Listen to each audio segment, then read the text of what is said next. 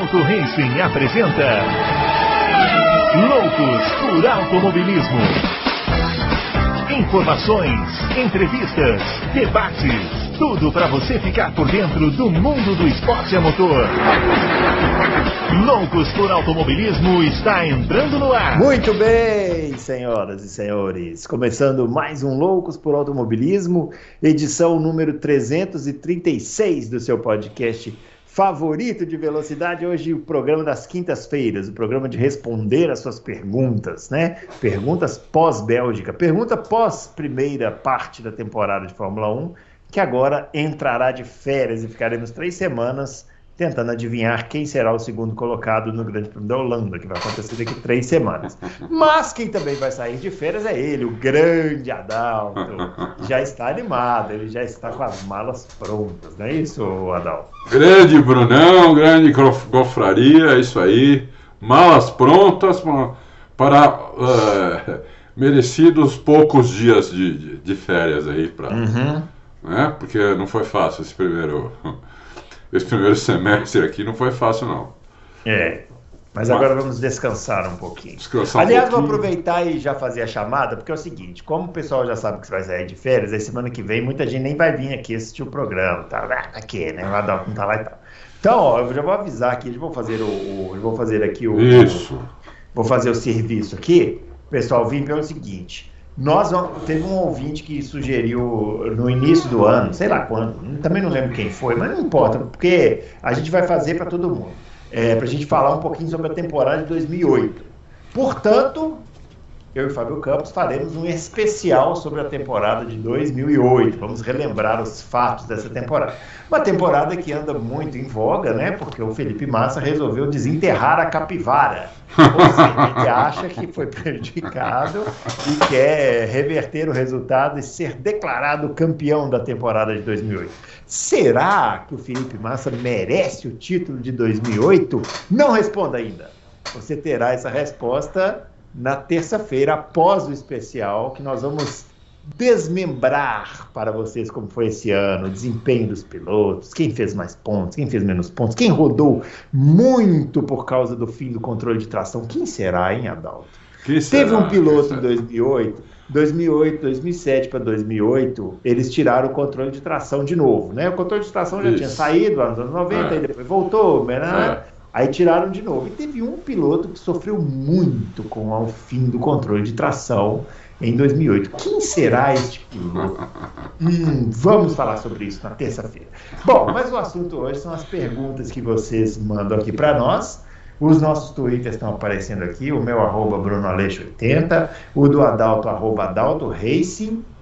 E vamos Isso. começar com as perguntas, né? Vamos Olha, esse negócio do controle de tração que você falou, é. Ontem tinha uma. Lá no Twitter, tinha uma. Alguém colocou uma volta do Schumacher, não lembro aonde. Aham. Uhum. 2002, acho.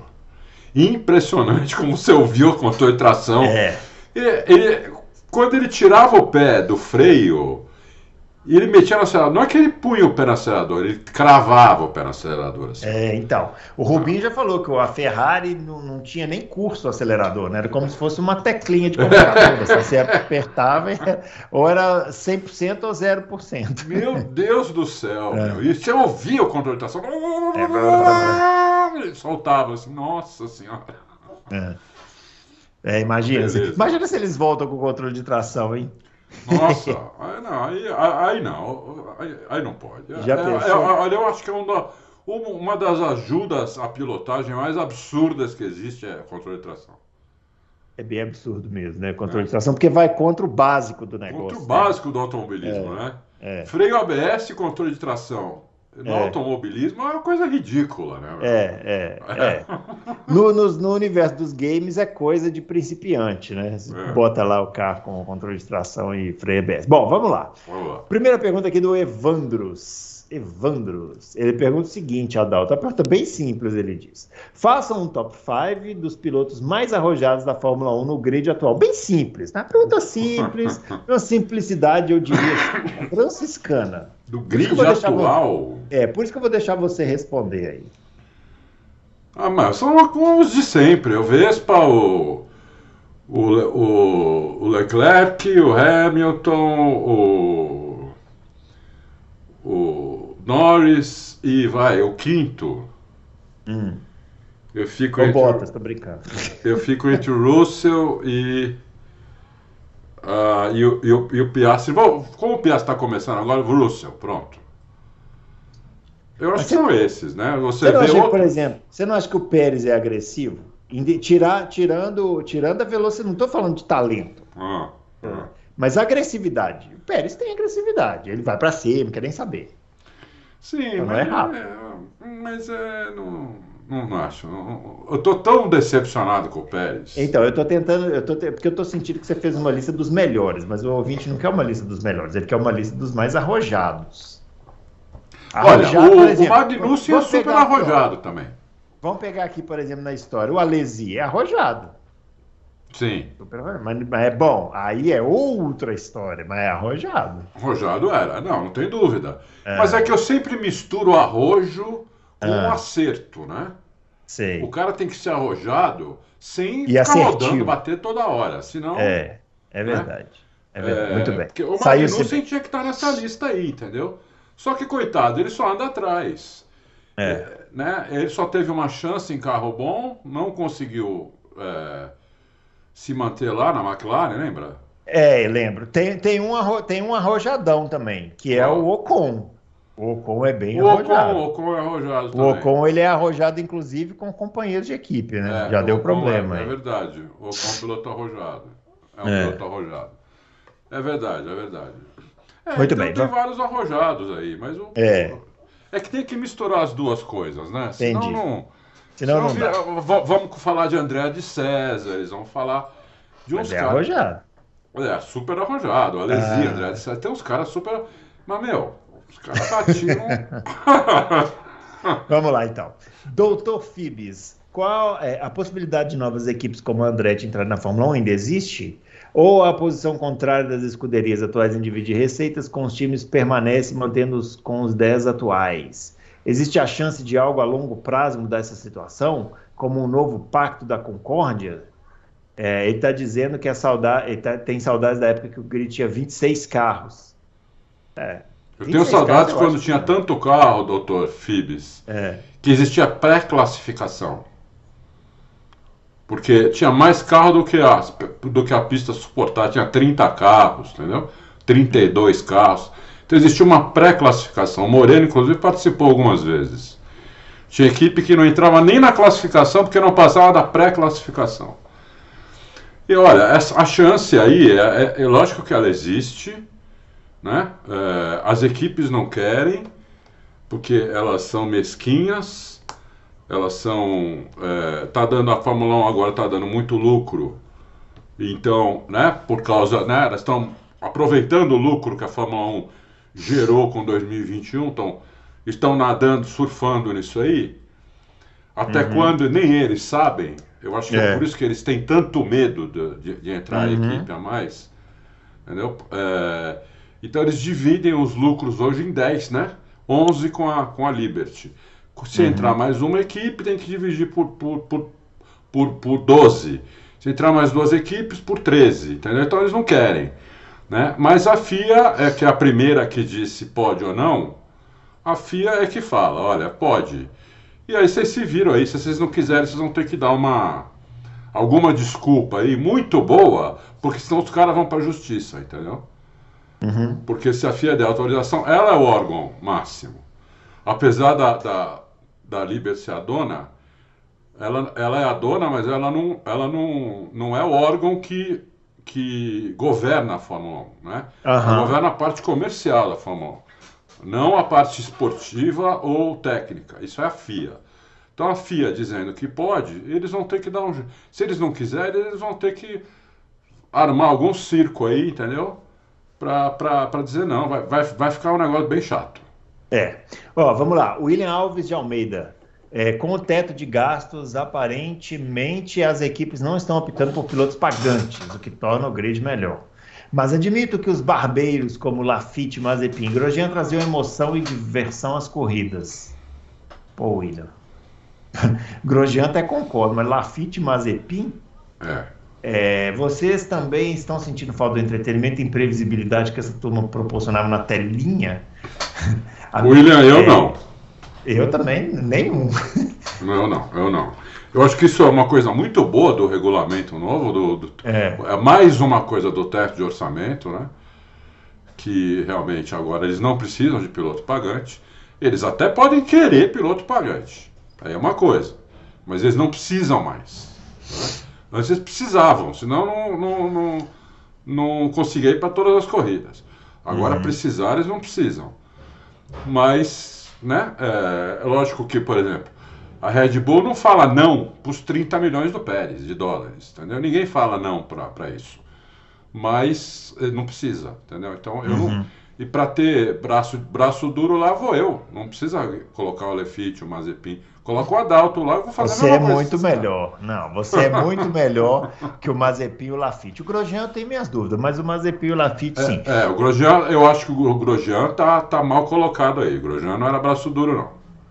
É, ele está perguntando se é a mesma equipe de mecânicos que troca o pneu dos dois carros. Boa pergunta. Que eu saiba, sim. É.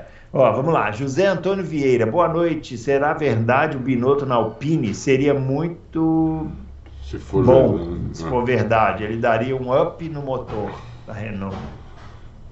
Olha, a questão não é ser verdade, José Antônio, porque isso não foi para ser mentira, né? Precisa Teria ser, que- é. é, precisa ser alguém precisa dar certeza É, e depois ser desmentido. Não, é um boato que existe que pode acontecer ou não, né?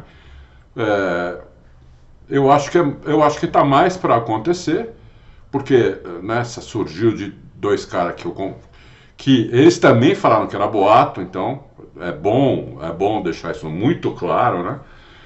É, realmente ele podia melhorar o P da, da Renault. Se, se bem que o P nós vamos falar uma hora aí, né? Porque uma das per... eu li umas três perguntas. aham. É, tem uma pergunta boa, daí a gente fala mais sobre o P, José Antônio. Esse negócio do Binotto é igual o técnico de futebol quando um bom fica livre É, no mercado. Todo Isso. time que manda embora fala, ó, esse aí pode ser que eu é, contrate." é vira so- hora- ele vira a sombra dos outros, né? Isso. Uma hora alguém contrata. Uma hora alguém contrata. No caso do Binotto, das 10 equipes, só a Ferrari que não contrataria, né? Porque É. não teria muito sentido. Mas as outras nove, todas elas, mandou alguém embora. Olha, lá veio o Binotto. Lá vem o Binotto. é. É, então, é isso aí. Mas pode ser que contrate, como pode ser que não contrate. Só saberemos quando a assinatura acontecer. O Anderson Martins, em 2026 teremos um novo regulamento. Em quais pontos você acha que a FIA e a Fórmula 1 deveriam mudar para tentar melhorar a qualidade das corridas? Aham. Ó, isso aí dá um programa, Anderson Martins. Pode começar ouvindo da semana passada, que a gente falou bastante sobre isso. né? É, exatamente. Na, de Da semana terça-feira. passada aqui. não, da- de De terça-feira. terça-feira. Nós falamos muito sobre isso, entendeu? Tem tan- não dá para. É uma pergunta que assim tem tanta coisa, Anderson, que não que não dá para responder, entendeu? Tem muita coisa esportivamente para melhorar. Na minha opinião, até, inclusive financeiramente, é, tem a questão das, de, de- de duas equipes que, que, pelo que disse o presidente da FIA, cumpriram as exigências para entrar na Fórmula 1, né? Tem a, a questão dos limites de pista, da disputa. Então tem muita coisa, entendeu? Tá, É. que, que dá para fazer. Então, Mas, É você pode, difícil. mas você pode pensar assim: precisa ter uma filosofia, que é relembrar que é uma competição. competição. Não, tudo começa. Se, colocar esse Isso. norte, já tem um caminho, né? É, até é o uma nome já coloca o esporte, não, é esporte business. Não é business esporte, é esporte business. Entendeu? Então É, você se tem fizer- que ganhar se- dinheiro com o esporte. competição, é esporte. Se fizerem isso, já é meio caminho andado. Meio caminho andado. é. Vamos lá. Murilo Carvalho, não sei se vocês viram a Mariana Becker da Band antes da qualificação do GP da Hungria de 2023. Ela disse que conversou com os engenheiros da Alpine e eles estavam preocupados, pois o motor Renault perde 40 a 50 cavalos em relação ao motor mais potente. Está certo que o motor Renault é o menos potente, mas achei exagerada essa diferença. O que o engenheiro da Renault falou procede ou não? Não. Não. Não, não procede. É, e tá certo, eu falaria a mesma coisa que ele. Eu chutaria 50 a 60 até. Ah, Mas todo mundo diz que é de 20 a 30 hum, a diferença. Entendeu? Então, é, mas se eu sou engenheiro da Renault, eu vou falar, eu vou dobrar isso aí, entendeu? eu vou dobrar como ele dobrou, 40 e 50 praticamente dobrou. Ah. Agora, é, está certo? É isso. Tem, tem, eu li pergunta que dá para dá a gente elaborar mais a resposta. Entendi. Então vamos lá, vamos lá. Vamos lá. É... Doutor Fib, de novo, doutor Fib. De novo, doutor Tudo Fib. bem, vamos lá. Apesar de eu torcer pro Vespa, quero vi- briga na pista. Vocês são a favor da FIA dar um jeitinho e tentar criar uma regra anti-max. Pelo menos para não ficar tão na frente. Assim, que dilema. Ah, isso aqui a gente fala toda semana, né? Não é uma regra anti-max, né? É Não. uma regra pró-competição. Para competição que valeria para todos. Para todos. Pa- É. é- é- não é anti-max, valeria para agora e para sempre. Por exemplo, por exemplo, peso no carro. É. Lastro. Seria ruim, né, Adalto? Mas se é para ter corrida boa, tudo bem. Se é para né? ter corrida boa, tem que ser assim, lastro, É. entendeu? Começa, com- começa colocando lastro. É pouca coisa, não é? Vai, vai- vai- não vai colocar 50 quilos no carro. Não é para jogar o carro lá para trás. É para equilibrar um pouco, entendeu? É, é uma coisa que é fácil de fazer, né? É, daria para, quando colocar o grid lá, na própria transmissão, mais uma coluninha, quanto cada um tem de lastro, né? E pronto, e o lastro ia mudando a cada seis meses, dependendo da, da vantagem, entendeu? A cada três meses, não sei. Isso teria que bolar, como é que vai fazer, entendeu? Cada, cada quatro corridas vamos, vamos rever, porque de repente você pode pôr lastro agora, uma equipe passa você na frente, é, é, você tira, tira um pouco do seu lastro também, entendeu? Para equilibrar, tem que equilibrar, eu acho que tem que equilibrar. É, é isso. Muito bem. Anderson Martins, qual piloto do grid atual poderia derrotar o Max Verstappen nessa Red Bull? É, é a nossa reflexão aqui da semana passada. Nossa né? reflexão. Eu já dei minha opinião, acho que o, o que mais combina com, com- é, o, é o Leclerc, mas isso é uma opinião muito, muito assim, eh, sabe, é muito chute, entendeu? Pode ser que não, mas eu acho que é. Eu acho que seria o Leclerc, porque ele, ele também gosta de um carro traseiro, mas não, não sei, não dá pra, É, não então, dá pra eu ter também não- certeza absoluta. Eu não sei responder essa pergunta porque atualmente, como o Max não tem parâmetro, É, então é impossível a gente responder essa pergunta objetivamente porque não dá para saber qual é o limite dele. Não, É. não dá para saber, né? O exatamente. companheiro dele não existe. É. né? Os outros pilotos não existem para ele. É. Então qual é o, qual é o limite? Ele está abaixo do limite? Está acima do limite? Né? Ele está fazendo o carro andar mais? Ou o carro está levando, o carro está abaixo do seu potencial? Não dá para saber. Então eu, eu, eu não me arrisco a dar essa resposta, porque, inclusive, se eu fosse qualquer um dos pilotos atuais hoje do, do grid, tirando os que estão em equipe pequena, mas esses caras daí de equipe grande, Hamilton, Russell, Leclerc, Norris, eu pensaria 70 vezes antes de aceitar uma proposta da Red Bull para sentar do lado do Max. Sim, Então, sim, sim, sim, sim. Eu é também. isso aí. Eu também. Eh, Você vê que o carro, além, você vê, tem algumas evidências, né, Bruno, que nos fazem pensar que ele nem está no limite ainda. Porque É. o carro não quebra, o motor É. não quebra, É, não gasta pneu, não superaquece freio, isso. acontece nada. Acontece nada. Ele acaba a corrida, ele sai pulando do carro, o carro É, está não. inteiro, né? É, é, é, As pessoas estão com dificuldade de, de entender isso, né? Assim, é, o que, qual que é o problema do domínio, né? O problema do domínio é não ter competição absolutamente nenhuma, nem nenhum tipo de imprevisibilidade, nada. assim, É. não, tem, não tem um perigo de quebrar, não tem um perigo de sair da pista, não tem um perigo de fazer nada, porque o cara está simplesmente passeando todos os Tá domingos. né? passeando. Eu, eu- Foi me assim. lembra muito, sabe, assim. sabe o que me lembra muito? O Kimi, teve uma época do Kimi na McLaren É, que ele andava muito. é, E quando faltavam mais ou menos 10, 15 voltas para acabar a corrida, ele já tinha 10 segundos na frente do segundo colocado e ele começava a bater recorde da pista. Uma Aham. atrás da outra, uma atrás da outra. Aí quebrava o motor. Aí falavam que a McLaren era. é, que a McLaren não era confiável. Né? Mas ninguém na McLaren no rádio falava: ó, calma, que nem faz, por exemplo, o engenheiro do Vespa.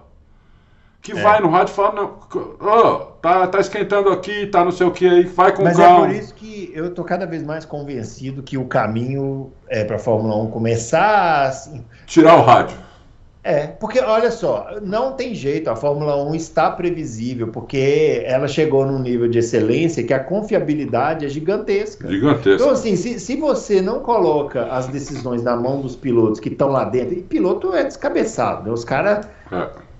Aí, aí é que nós estamos lascados, entendeu? É. Porque o cara, por que, que ele vai arriscar? O engenheiro chega para ele e fala assim: olha, tá vindo o Verstappen atrás de você, ele é 3 segundos mais rápido por volta, tá? Então você deixa ele passar. O cara fala assim: "Ah, tudo bem, o que eu vou fazer? É. Eu vou ficar brigando com o cara. Agora, se o cara tá lá sozinho no carro dele, sem muita informação, sem saber direito. É, o que tá é, acontecendo, é. Ele vai brigar filho, um pouquinho. Só passa se for por cima. É, Entendeu? Só passa se for por cima. Mas o pessoal xinga que a gente fala isso aqui, ah, que é o rádio, isso aqui. Parece que as pessoas gostam desse tipo de coisa, né? Eu sigo na minha, eu sigo na minha saga de assistir lá os temporadas antigas lá no canal das corridas, né? É, sabe que Aí- é, Bru- ah, Bruno? Tem, É. tem que dividir o seguinte: os fãs são divididos entre os torcedores do piloto que está vencendo contra os, o resto que gosta de Fórmula 1. né? Então, mas o, o- vamos fazer Então, uma comparação. O- Você vê que quem reclama, quem reclama quando a gente fala isso, ou quando outros podcasts falam isso, inclusive podcasts gringos que eu ou- ouço direto, né? É parte do meu trabalho. Muitas das, das matérias do Auto Race são puxadas de podcasts de fora. E a gente coloca até a, a fonte no podcast e tal. Hoje tem, tem matéria assim. É, também xingam. Você vê que é torcedores da- do piloto que eles estão, que eles acham que os caras do podcast querem prejudicar. Então, mas o, o Adalto, até para torcida é chato esse- do jeito que tá hoje. Porque se você for pensar bem, pensa no seu, na sua época que você assistia lá o Senna. O Senna dominava. Mesmo quando o Senna tinha um carro muito bom, é, tinha um, um- perigo dele não ganhar a corrida. Lógico que tinha. Porque o carro podia quebrar. E quebrava, o Prost- hein? O, quebrava. O Prost começava a vir fungando atrás. Isso. Ou porque Mônaco 88, ele estava pilotando sozinho, desconcentrou e bateu. Essas coisas, não... por que que bateu? Porque não tinha um engenheiro para falar com ele, calma, vai devagar. Não, ele queria ir mais rápido. Aí, pimba, deu no muro, perdeu a corrida. Essa imprevisibilidade de hoje, essa previsibilidade de hoje, é chata até para quem gosta. né? Porque vira uma festinha. Você vai para o autódromo só para ficar vendo o seu carro do seu piloto desfilar, é, passar 70 vezes ali na sua frente em primeiro e receber a bandeirada e ganhar a corrida. Então, vocês podem chamar aí de falar que a gente é anti-Verstappen, pode fazer o é, que vocês eu não quiserem, ligo. problema de vocês. Nós estamos analisando a competição, que É, é. absolutamente não existe hoje. É uma É. crise mesmo. E vou falar mais: é a maior crise que eu já vi. É. E não é por causa do Verstappen, é porque junta tudo isso que eu falei até agora. Junta a Red Bull, junta o Verstappen, junta a confiabilidade de todos os carros, junta o nível de excelência que a Fórmula 1 atingiu, junta tudo isso. O resultado é esse aí, ó. É. Né? É. Esse domínio, é, nesse sentido, esse domínio é pior do que os outros. É pior. Lógico Claro, ele é é. comparável com o do Hamilton ali em 19 e 20, vai? Isso. Porque ali também ainda era muito, já tinha uma confiabilidade, a gente Sim. já meio que já sabia que o Hamilton ia ganhar as corridas. Então, esses dois domínios recentes, 2019, 2020 e agora 2022 e 2023, são nocivos ao esporte. Muito, Muito nocivos ao muito esporte. nocivo. A sorte é que a gente teve um 2021 no meio. Isso. A sorte. Essa Porque se a tivesse tido, meu amigo, a Fórmula 1 tava às moscas aí, ninguém tava assistindo. É, a sorte. É. Então, agora, com esse negócio de pessoal xingar, isso aí não se preocupa. Porque eu, Ah, não.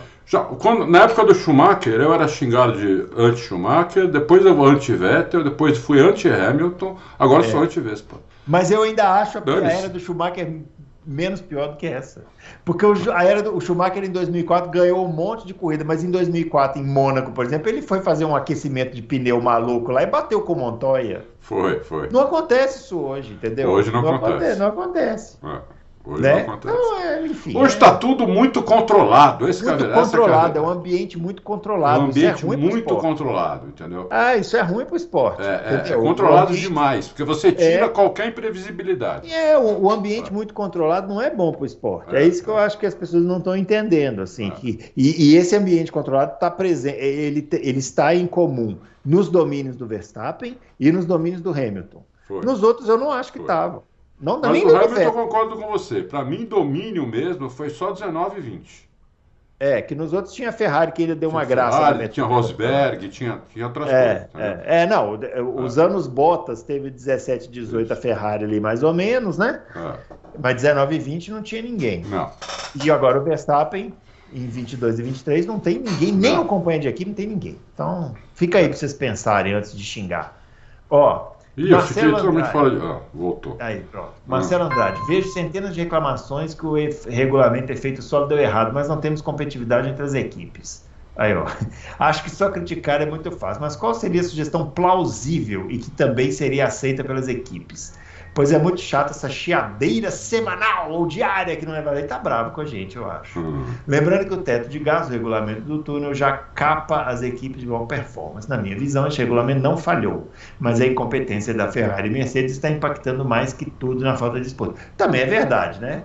Sim, não tem dúvida. O, regular, o regulamento é bom, né? Que a Red Bull foi muito competente, né? E as outras não tiveram competência. O que não, o que não impede que se tenha discussão, porque a falta de competição tá aí, tá dada. Né? Tá. Não, nós falamos antes, né? Desculpa, Marcelo. Até falei. Eu tem várias maneiras de você que são plausíveis, né? Eu acho que o lastro é a melhor. É a mais fácil, é a mais fácil de fazer, é a mais fácil das pessoas entenderem, entendeu? Eu, é usado em várias competições, até no kart é usado isso, Né? Até no kart. Então, é. já começa no kart, assim. Aham. Porque senão aqueles moleque que pesa 40 quilos ganhavam todas as corridas, entendeu? É, mesmo E sem nós, guiar- os gordos, nós, os gordos. É, exa- é, isso, isso. Então, é, é- é bem plausível isso, entendeu? Tá, tem que ver, sem sentar com as equipes e fazer. Tem que ser uma coisa que não é para esse ano. Tem que ser uma coisa para sempre. Não é como alguém falou, anti-max, não é anti-max. É. Anti, anti-esporte, anti alguém disparar e deixar todo mundo. ah, entendeu? Para não acontecer esses domínios acachapantes, entendeu? Acachapante. É. acachapante. Você, nós estamos. Tivemos 12 corridas e duas corridas curtas, não é? Duas curtas. É, é, A mesma equipe ganhou as 14 corridas. é, Isso é acachapante. Eu nunca vi isso. é. Entendeu? Isso é um, isso é um massacre, entendeu? Então, isso, isso é muito ruim para o esporte. Uma coisa que num campeonato de futebol, depois de 14 rodadas, você tem um time que ganhou todos os jogos de 4 a 0. Isso. Entendeu? Que graça tem? Só tem graça para os torcedores daquele time. Mas você não pode fazer um campeonato de qualquer coisa só para uma, só para um, um nicho, só para torcedores de um piloto ou de um time. ou- Não, tem, é para todos, todos tem. Mas, todo mas o, mas o futebol ainda, ainda tem um, um componente que é o seguinte: é um jogo com muitos jogadores e tudo, É, tá? Muitas é, variáveis. é. De vez em quando pinta uma zebrinha, assim, né? De vez em quando pinta uma zebrinha. Pinta, pinta. Tanto é que um- esses bolões de futebol é difícil ganhar, É né, meu? difícil, é. Você pode, você, você, você pega lá, pô, tem exemplos aí, né? Nem vou citar aqui porque o pessoal vai falar e tal, mas tem exemplos aí de times espetaculares dos anos 90, patrocinados por grandes empresas de laticínios, que perderam para equipes mineiras de menor potencial. É, É? isso no futebol Então, acontece. Acontece, mas deixa pra lá. Muito bem. O Anderson Martins, e a novela sobre a renovação do Hamilton que falta para ser sacramentado? O Anderson Martins, é a sua terceira pergunta. Agora, agora é a última, hein? Agora eu não vou deixar mais, O não. Anderson é mesmo. Eu É. não sei como foi liberar tanta pergunta do mesmo conflito. Não, tá louco. Ah, Já falamos, Anderson, na terça-feira. Eu já falei. Já, nós já, inclusive, publicamos isso. Uhum. Falta o Hamilton acreditar que a Mercedes vai é, conseguir é, chegar na Red Bull. Porque tá tudo. O próprio Toto Wolff já falou: tempo de contrato e grana já estão sacramentados, já está acertado. Entendeu? Então, o que falta é. Ele fala, faltam detalhes, outros detalhes. Não, é, não, tem, não tem nada de outros detalhes. O detalhe que falta é o Hamilton acreditar que vai conseguir disputar. Assim como tá, ele não vai ficar, porque ele não tá mais para isso lá. O cara já ganhou sete títulos. É. O cara tem 103 vitórias, 104 pole positions. O cara não vai ficar lutando pelo quinto lugar, entendeu? é, não, Não vai. vai. mesmo. É, é. Ó, José Arlindo, é, nessa a, a época, a época F1 chega Não tem. A temporada. temporada deve, o José Alírio deve ser português. É, muito bem. Ó, é. A temporada chegou na metade, vem as férias, muitas decisões. Se vocês fossem os companheiros do Hamilton e ele perguntasse se deve ou não renovar o contrato na reta final, qual seria a resposta justificativa? Se a gente fosse o companheiro, não. Para quê? Lógico que não. Vai cumprir sua vida, meu filho. Conselheiros, conselheiros do Hamilton. Se a gente fosse o, se a gente fosse o, se a gente fosse o Russell. Não, ele... se a gente fosse conselheiro, não companheiro. Ah, conselheiro. Conselheiros. Entendi. Ah, eu falaria para ele renovar mais um ano, por que não? Ora. Eu acho que, é, eu acho que mais um ano. É. é. Eu, eu, é, é, que, é, que é o que eu acho que vai acontecer. Ele vai fazer um contrato de tipo um mais um. Uhum. Entendeu? Vamos, vamos, vamos pro ano que vem, vamos ver o que acontece. Se no ano que vem a gente conseguir disputar com os caras, eu fico mais um. Se não, acaba. Tchau, fui, acabou. Acabou. É, não vou fazer vou parte viver. É. E outra coisa, o Hamilton não, não, me parece ser aquele tipo de cara que depois vai para Indy, correr 500 mil. Acho não, que não, hein? Não. Vai parar e vai fazer outras coisas Eu da também vida acho, lá. Também acho. Bastidores e tal. Isso. É. Muito bem. Carlos Eduardo Ferreira. É, Adalto Prost e Bruno Berger. Aí é sacanagem, pô. Aí é sacanagem. Mas... eu gostei. a primeira é: o que vocês acham que está acontecendo com o Russell? Ele tem feito boas corridas, mas em relação ao Hamilton ficou para trás. E parece que só não está dando ênfase porque eles não brigam por vitórias. Se o Max ganhar todos até o final do ano, vocês acham que a FIA e a Fórmula 1 vão ficar pressionados? Ah, já estão pressionados, já falamos sobre isso. É. É... Não, ele não está nada com o Russell. Para mim é. tá normal. É. É, tá normal. É. O que foi anormal, Carlos Eduardo, foi o ano passado, porque o Hamilton, a partir de certo momento, e nós falamos aqui no Loucos, que antes de começar, antes, uma corrida antes de começar, e falamos uma corrida antes de acabar. O Hamilton, a partir da próxima corrida, vai fazer testes para Mercedes. Então ele vai com acertos totalmente malucos, diferentes, porque a Mercedes não sabe exatamente o que fazer. Então o Russell vai com acerto da equipe e o Hamilton vai com acerto oposto ao dele. Não deu certo, tentar, fizeram durante nove corridas, né? Nós avisando, avisando uma corrida antes de começar e uma antes de acabar. Ninguém fez isso no mundo. Ninguém, ninguém falou isso no mundo, fomos só nós aqui. E nessas corridas o Hamilton tomou e ia tomar. E por quê? Estava arriscando e não estava dando certo. Né? Quando acabou, o Hamilton até falou para a equipe: ano que vem tem que ser outro carro. Uhum. Porque esse aqui a gente fez tudo. Né? E não adiantou nada. Quando começou esse ano com o mesmo carro, o Hamilton falou: não, assim não dá. Ah, ali ele falou: aí não dá, aí eu não fico mais. Uhum. Entendeu? Aí eu não fico mais. Aí o Toto Wolff chamou de volta correndo o James Allison, né? E ele inventou um side pod num carro que não tinha side pod, que não foi projetado para isso e mudou o carro inteiro no mesmo chassi. Virou um monstrengo, mas melhorou. Eles estão em segundo lugar no campeonato. Entendeu? Então, é isso. É... E, o, e o, o Russell tá. Ele toma do Hamilton, mas toma pouco. Não, não, não tem nada demais ele tá atrás do Hamilton. É... Por exemplo, se o. Se o, o, o, o nosso amigo Tcheco estivesse atrás do, do, do Vespa, como o Russell está atrás do Hamilton, ninguém está falando nada aqui. É.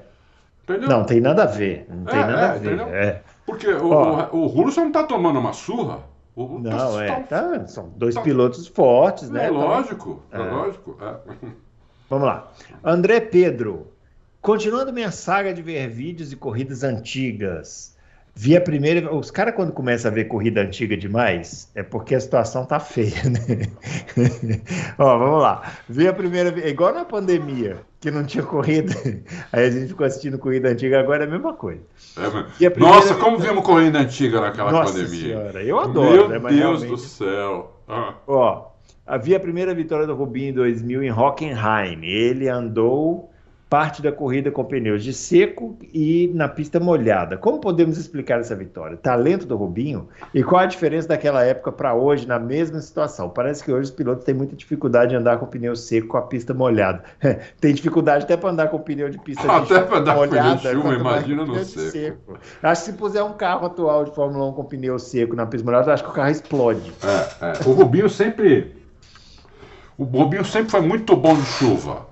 É. Muito bom de chuva, né? É, o que aconteceu nessa corrida, André, é que ele, o Rubinho tinha uma grande vantagem quando começou a chover numa parte da pista.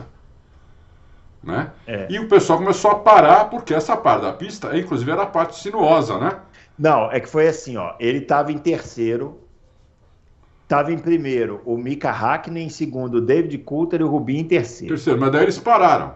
Aí começou a chover só naquela parte do miolo ali, naquela Isso. parte do, do estádio, Do né? estádio, Do- é. do- A parte E o resto estava seco. Os caras da McLaren já chamaram pro box na mesma hora. Vem É. pro box colocar pneu de chuva. É. O, o Ross Brown chamou o Rubinho. A história né, que ele conta é essa. Né? Não sei se é verdade, mas o Ross Brown chamou e falou: ó, vem pro box também. E o Rubinho falou assim: não vou. Vou ficar aqui porque é a minha chance de ganhar a corrida. E o Ross Brown teria dito para ele: falou assim, ó, se você ficar na pista e conseguir ser rápido com esse pneu nessa pista, você ganha a corrida. É. E aí o Rubinho ficou, a pista, a maior parte estava seca, Isso. e tinha esse pedaço que estava molhado e tal, e ele conseguiu ganhar a corrida, né? É. É, Foi uma super mim- vitória. É, para mim é a maior vitória, para mim é a maior primeira vitória de todos os É, tempos. Super vitória É do Rubinho. inacreditável aquilo ali. É. É, ele deu um pouquinho de sorte, claro, porque podia ter começado a chover em outras partes da pista e aí ele estava lascado. Mas não aconteceu, né? Não é. Não, ele arriscou bem.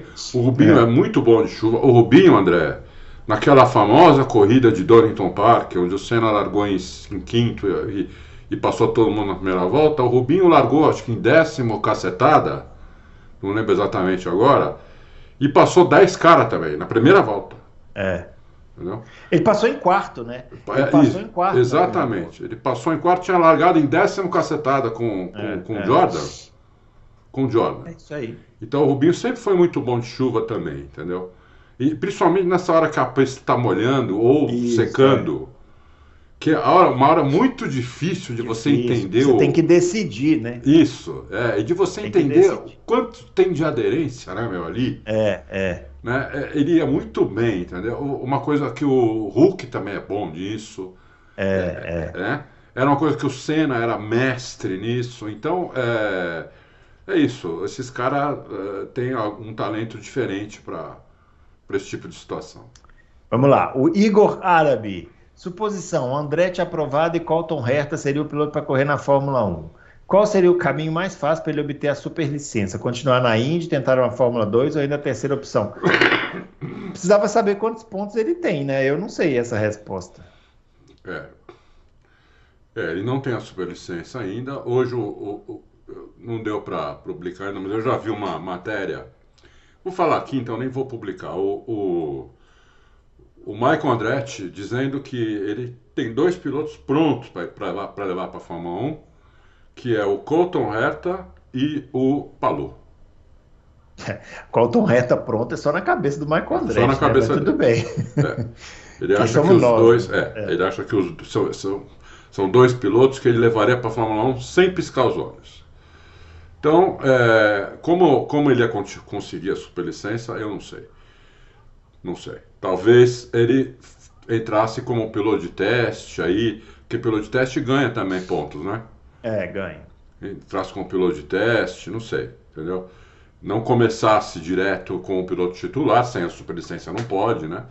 Então começar com o piloto de teste até ter ponto suficiente para entrar com o piloto titular. É, eu, eu não sei essa O que seria até bom para ele, por ele se acostumar um pouco com Fórmula 1, É. porque eu acho que se colocar o Hertha de titular direto, vai dar umas baixarias. Aham. Vai, Não, vai dar umas pode baixarias. ser, pode ser. Vamos lá, o Anderson Martins chega de perguntas, vou pular, porque senão já fez três perguntas. ah, E ele É. ainda tem, olha só, ele tem mais uma, Anderson Martins. Tem outros usuários que querem fazer perguntas também, por favor, Isso, tá? Vamos colaborar. O doutor Giuseppe pergunta: Adalto, tem previsão de algum engenheiro da Fórmula 1 entrar para o Loucos? Engenheiro da Fórmula 1 entrar para o Loucos? Não, Já teve José, essa, eh, teve essa especulação alguma vez? Não. Eu, eu perdi isso daí. Não, não, não tem. Ah. É, que, é que, às vezes, eu lendo comentários do site, eles, eles citam al- alguns podcasts que participa. Eu não queria falar isso porque eh, minha memória é ruim. Aham. Então, eh, as pessoas podem né, ter outra interpretação. Mas participam ex-engenheiros brasileiros que já trabalharam na Fórmula 1. Deve ser por isso que ele está perguntando isso. Se for por isso, Giuseppe, sem parecer arrogante e já parecendo, eu falo com dois engenheiros que estão na Fórmula 1. E eles me dão informações há muitos anos, todas 100% certas. Não teve uma, um, uma furada até hoje, zero. Todas. Né? O Auto Racing deu uma porrada de furo mundial nos últimos cinco anos, todas vindas deles. Então, eu não, não, não né? Eu, eu, eu, prefiro, eu prefiro esses caras que já são meus amigos, tudo, e não são brasileiros, tá? Uma coisa, deixar bem clara, nenhum dos dois é brasileiro. Entendeu? É isso nenhum aí. dos dois é brasileiro. Ah. Muito bem, vamos lá. O Cleverson. É, um breve resumo. Sainz entrou na Fórmula 1 batendo roda com Max, Hulk andando na frente do Norris. Leclerc bateu roda com Max no kart. Campeão no primeiro ano de Fórmula 3, Fórmula 2 com folga. Entrou na Fórmula 1 massacrando o Ericsson. Hã? O. Quem entrou? Quem entrou eu acho que o Leclerc. O Ericsson. Massacrando o Ericsson? O Ericsson da Sauber? Está na é. Índia agora? Bom, mas aí você botou ele numa lista um pouco. Bom, mas vamos lá, vamos continuar. Em 2022, quando ambos na Ferrari foram lhe apresentados novos carros, várias matérias, inclusive aqui no Auto Race, diziam que os pilotos tinham um sentimento comum de que o carro é rápido, porém arisco. Muito fácil de perdê-lo. Você tem que pilotar no limite, diferente de uma Red Bull que anda sobre trilhos. Será que os pilotos da Ferrari não são julgados injustamente pelos erros? Ele está tentando mostrar que o Leclerc é bom e o ah. carro é ruim demais. Ele tem que andar mais que o carro, por isso que ele é. É isso que ele está querendo dizer mais ou menos aqui. O Leclerc e o Sainz. Isso que é engraçado. Ele fez uma história aí que é verdadeira. Né? É, então é uma reflexão aí que ele fez. Sim, o carro 2022 era, era assim mesmo. O carro era muito arisco. Os dois falavam isso. E o Binotto confirmava isso, que o carro tinha uma janela muito curta onde ele funcionava, muito pequena que ele funcionava. E qualquer coisinha, o carro, perdi o carro, tudo. Mas eu não sei se o carro. Para 2023, parece que esse não é o problema. Parece que o problema o carro é mais lento mesmo, né? E gasta muito pneu, é, Cleverson. Né? Então você vê como, como o Leclerc e o Sainz, eles costumam ir, com exceção da, da Bélgica, o Leclerc conseguiu ir bem, chegou em terceiro, tudo. Eles costumam ir melhor em classificação do que em corrida, né? Então, por quê? Porque na corrida desgasta o pneu. Então, é, eu, eu, eu não sei, eu, eu acho que a, a, a, Ferrari tem vários problemas além do carro, entendeu? Problema de gestão, problema de perder um monte de gente, problema... eles têm muito problema, problema de estratégia, problema de troca de pneu, tudo que a Red Bull não tem, Uhum. a Red Bull não erra uma troca de pneu, não erra uma estratégia, não erra um nada. Né? É, é, é, é, o exemplo de excelência. A Ferrari parece que é o oposto. Né? Ela tem todos esses problemas. Né? Toda hora. Às vezes pode acontecer. Aconteceu. Parece que agora em Spa o Hamilton perdeu, perdeu a posição, perdeu várias posições quando parou no box para trocar o pneu na primeira volta. Inclusive, e o Gasly ganhou um monte de posições. O Gasly saiu, né? Parece que aconteceu isso. Mas é uma, acontece uma vez por ano na Mercedes, entendeu? Na, na, na Ferrari acontece uma vez cada três corridas. Entendeu? E na, e, e, na, e na Red Bull, fora, eu nem lembro quando foi a última vez que aconteceu uma coisa dessa. Entendeu? então, então eles têm muito desses problemas, então, então eles não ajudam também os pilotos.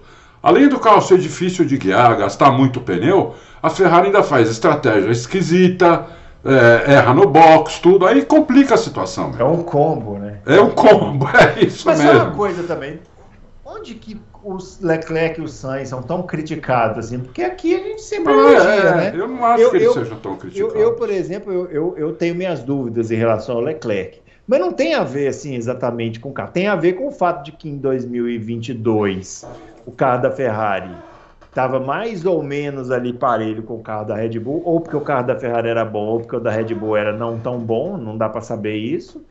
E o Leclerc, com a chance de disputar um título mundial contra o Verstappen, cometeu erros que, na minha opinião, vão além do aceitável para um piloto é, que quer ser campeão um dia, né? É isso que eu falando. Então, o Leclerc eu tenho uma pulguinha atrás da orelha, mas ainda não é uma crítica.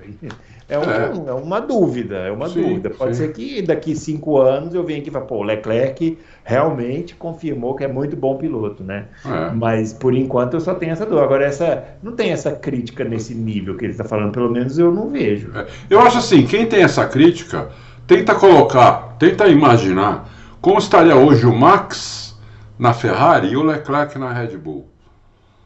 Né? Será que o Leclerc estaria é, massacrando ou apenas dominando ou nem dominando? Né? Como- É, então, mas aí o problema é que o desempenho, aí é- voltamos ao que a gente falou lá atrás, né? O desempenho da Red Bull e do Max não permite que a gente faça esse tipo É, de. é. Porque é tão acachapante que não dá para saber se tá no limite, se não tá, É. se tá abaixo, se tá É. acima, se é o Verstappen É. que tá fazendo a diferença, ou se é o carro que é muito bom e o Pérez que é muito ruim. Tipo, não, não É. dá para saber. E a própria Ferrari não culpa os pilotos porque eles continuam lá.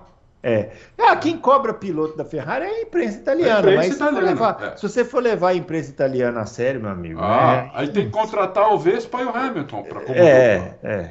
Então, e mesmo assim, capaz deles não irem bem e ainda assim a imprensa italiana ir lá e encher o saco. É, é. Danilo Lopes. Ah, e, e não que a imprensa brasileira, quando tem coisa em- brasileira envolvida, seja melhor. Lembra- Lembra-se o que foi feito com a Copersucar aqui no Brasil, né? É. O Danilo Lopes, padronizar o assoalho do carro, visando reduzir gastos, re- reduzir custos e efeito solo a todas as equipes, regulamentar a criação do ar sujo para melhorar a percepção seria viável ou esse tipo de padronização prejudicaria o desenvolvimento? E está perguntando também, Adalto, sobre a tocada do Logan Sargent. Já deu para ver aqui. É, já, já deu para ver. Bom, sobre a primeira pergunta, Danilo, eu sou contra padronizar, né? Porque Fórmula 1 é um negócio que cada um constrói seu carro. Então eu sou contra a padronização né, do, do assoalho. É, depois eu vou dizer o que, que eu sou a favor, que a maledeta pergunta que eu, acabei, que eu vi não chega nunca. Ah, uma hora chega. É, é, é. Então eu sou contra essa padronização aí, né? Eu acho que isso aí é uma coisa que, que é cada equipe faz o seu e, e parabéns para a Red Bull conseguiu fazer um melhor e pronto. Hum. É, já é possível vários exemplos tocar. Olha, o cara é novato, então né? Eu vi, eu vi várias vezes, né? eu- como eu vejo sempre, todas as corridas, tá, tá, tá. Eu ainda tô vendo as, as, as onboards de Spa, tudo. né? Uhum. É, o, o Logan Sargent, ele, ele ainda está se adaptando. A tocada dele não é ruim. A tocada dele é boa. O carro é bem difícil. O, o Albon tem muita experiência. Inclusive, quando ele estava na Red Bull, a Red Bull tinha um problema sério de entrada de curva. Né? É, que o, o, o Albon tinha essa dificuldade, mas ele andou um ano com o carro assim. A, a Williams tem esse problema também. Outros problemas além desse, né? Ela tem outros problemas. Ela, tem- ela também tem um problema na curva inteira, porque é um carro que tem pouco downforce. entendeu? Então não adianta o cara fazer loucura em curva, o cara tem que frear, entrar, entrar devagar, entre aspas, fazer as curvas devagar e dar o pé o mais rápido possível na saída das curvas, porque tem reta o carro. O que o carro tem é reta. entendeu? Então é isso que ele está tentando fazer, o Logan. No começo ele estava mais, ele estava mais, mais perdido, tentando fazer as curvas muito rápido, estava errando bastante. Agora você vê que ele está errando muito menos, né? Entendeu que o carro não faz curva como os outros, faz muito mais curva do que os carros que ele já andou na vida, mas não faz curva como os outros Fórmula 1 fazem. Porque o carro tem menos downforce. Então ele está ele tá errando bem menos, está corrigindo o carro bem menos, ele está indo aos poucos, ele está indo pra, ele tá, tá melhorando, entendeu? Eu acho que ele é um bom piloto, ele, ele tem condição de. Eu vejo o potencial de, de bom piloto nele. Ó, o Equity Seeker está falando sobre aquele, aquele debate do Max, né? Se é o Max que faz diferença, se é, não, não é, e parará. E pergunta o seguinte: é, nos tempos dominadores do Vettel, vocês já conseguiam perceber que a superioridade era de fato do carro, ou, só, ou isso só foi possível depois que ele saiu da Red Bull? Ah, boa pergunta. Então, é, é por isso que quando ficam me perguntando, me enchendo o saco, se o Vespa está entre os melhores da história, eu falo, eu quero ver em outro carro. Aham. Entendeu? Porque o, o Vettel, eu falava isso do Vettel. O Vettel é o melhor da história. Eu falava, não é, não é, eu não acredito. Enquanto ele não sair de lá, de um carro feito para ele e sentar em outro, não dá para não dá para afirmar isso. Ah, você é anti-Vettel, você não gosta de alemão. O que, que você tem contra alemão, não sei o quê? Você é judeu. Ah, chegaram a me chamar de judeu. Sério? Você é judeu, você é isso, você é aquilo. Não, aí o Vettel saiu e você viu que não tem domínio. É. O Vettel era um, um ótimo piloto, né? É, mas não era aquele piloto dominante. É. Porque num carro normal, num carro que não era o melhor do grid, não tinha as características que ele gosta, ele andava junto com os outros, entendeu? Não, tinha, não era um, nada demais. Então, na hora que o Vespa mudar de equipe e a gente vê ele num carro normal, vamos ver como é que é. Aí, se for a mesma coisa, se ele detonar, não precisa detonar como detona agora, inclusive, não precisa disso. Eu uhum. não espero que o Vespa vá para outra equipe e ganhe 10 corridas seguidas, não é isso. Uhum. Mas se ele ganhar campeonatos, for o melhor piloto com outros carros, carros que tenham companheiro, ou que vá um companheiro de equipe avião sentar com ele, aí sim, com todo prazer, ela está entre os melhores da história. Por enquanto não, por enquanto é um carro feito para ele como era feito para o Vettel. Então, é Ó, a, atenção, fãs do Vettel. Pode vir com taco de beisebol, mas vem, mas vem com taco de beisebol, porque eu não, não gosto de brigar com pouca coisa. O Vettel nunca me convenceu. Então. Nunca me convenceu. Mesmo na Red Bull. A mim também não, me chamava de eu louco. Eu olhava aquilo, me dava. Hum, eu acho que na hora que você. O Verstappen é diferente. O Verstappen, eu, eu, eu, tenho muita sensação de que ele, se ele sentar no outro carro, ele vai mostrar que ele é bom mesmo e tal. O Vettel, eu olhava aquele negócio ali e falava assim: hum, o Vettel tem um número que é muito impressionante, negativamente falando, que é o seguinte: das 53 vitórias do Vettel, eu, eu, eu teria que fazer o serviço completo aqui, mas como fui pego de surpresa, é, eu não fiz. Mas eu acho que, tipo assim, é, um, é uma estatística avassaladora que, tipo, 90% das vitórias do Vettel elas foram largando da primeira fila. Na Red Bull. Na Red Bull, na Red Bull. Então, assim, é, é um, era um número muito esquisito, né? E o Vettel, quando largava atrás, cometia muitos erros, né? batia bastante, e quando andava lá na frente, andava tranquilo. Isso. Então, eu, eu não sei, eu, o Vettel, para mim. O que eu posso dizer hoje, ah, para mim, o, o Vespa é melhor que o Vettel. Sim. Eu acho o Vespa melhor que o Vettel. Mas, não, isso aí não tem nem dúvida. É, eu não tenho dúvida disso. Ele é melhor é. que o Vettel é. era na, Red, na, própria, na própria Red Bull. Estou comparando o Vettel na Red Bull, né? Com quando ele ganhou quatro títulos seguidos, é. com o Vespa de agora. Para é. mim, o Vespa é melhor. Entendeu? Só que, para eu colocar o Vespa na mesma categoria dos gênios, eu preciso ver o Vespa em outro carro. Ou com uhum. um companheiro de equipe tão gênio que seja considerado um avião também. Enquanto isso não acontecer, podem me xingar quanto quiser, tô nem aí. Tô nem aí. Tô nem aí, meu. Vou curtir minha férias semana que vem, entendeu? Tomar minha água de coco, é. meu chazinho com torrada, vocês ficam aí xingando aí. O tempo é o senhor da razão, minha avó sempre é. me falava isso. Uhum. Ó, doutor Shira. Pergunta o seguinte: teria sido a diretiva técnica de 2022 o maior tiro no pé da história da Fórmula 1? Antes dela, sempre tínhamos a Ferrari oferecendo perigo à Red Bull. É, ah, sempre não, né, doutor ah, China? Foi só em 22, é. é, é. E apesar das atrapalhadas do time vermelho, a vitória do Max Verstappen nunca era uma, uma certeza. Olha, vou falar uma coisa. Pra, essa, esse negócio da. Esse negócio da, da, dessa diretiva. Alguém viu a Ferrari reclamando disso? Não. Quem reclama. Quem, é. Aconteceu uma Talvez, talvez, eu também não tenho certeza, então eu vou colocar um talvez na frente, tenha sido uma coincidência que a Ferrari foi para trás, porque ela já estava ficando para trás antes da, da diretiva ser, ser colocada, ser, ser, ser, eh, ser colocada não, ser, os carros serem obrigados a levantar um pouquinho. Uhum. A Ferrari já estava ficando para trás, entendeu? E a Ferrari nunca foi boa, eu pelo menos que eu me lembre, em atualizar o carro durante o ano. A melhor que eu vi nisso até hoje foi a Red Bull. A melhor. Uhum. De, de, de, todas que eu vi até hoje. Eu vou incluir inclu, todas que eu vi desde que eu comecei a ver Fórmula 1, inclusive. Né? atualizar o carro durante o ano e melhorar o carro durante o ano, igual a Red Bull, eu nunca vi. Nem a Mercedes nos melhores, no, no auge dela, não vi. Não vi É, fazer é. isso. Né? É verdade. Então eu acho que a Ferrari é, é, tem, esse, tem esse problema. A Ferrari ela costuma inclusive piorar. A gente fala de 17, 18, que o Vettel começou super bem o campeonato. Eu não lembro se foi 17 ou 18. Quando começamos o segundo semestre, o Vettel liderava o campeonato. E a Ferrari fez isso. É, Tanto a Ferrari quanto ele, né? É. Ele também. Mas então, é que 18 foi a Ferrari e ele, né? É. Que começou naquela, naquele negócio na Alemanha lá, que ele bateu Isso. sozinho, tava liderando, Isso. bateu sozinho. E Isso. ali, de- nossa, aquilo ali depois. Eu acho que aquilo ali acabou com a carreira do Vettel. Pode eu, se fosse sido. ele, teria parado no final daquele ano. É, Pra ter sido. preservar a imagem? Não, deixa eu sair aqui, porque aquele final de 2018 foi tipo assim, digno do Villeneuve, Jacques Villeneuve nos seus piores dias. né? É, é. Ó, vamos lá. Lucas Sá, a quem ou ao que podemos credi- acreditar esse possível salto de qualidade da McLaren?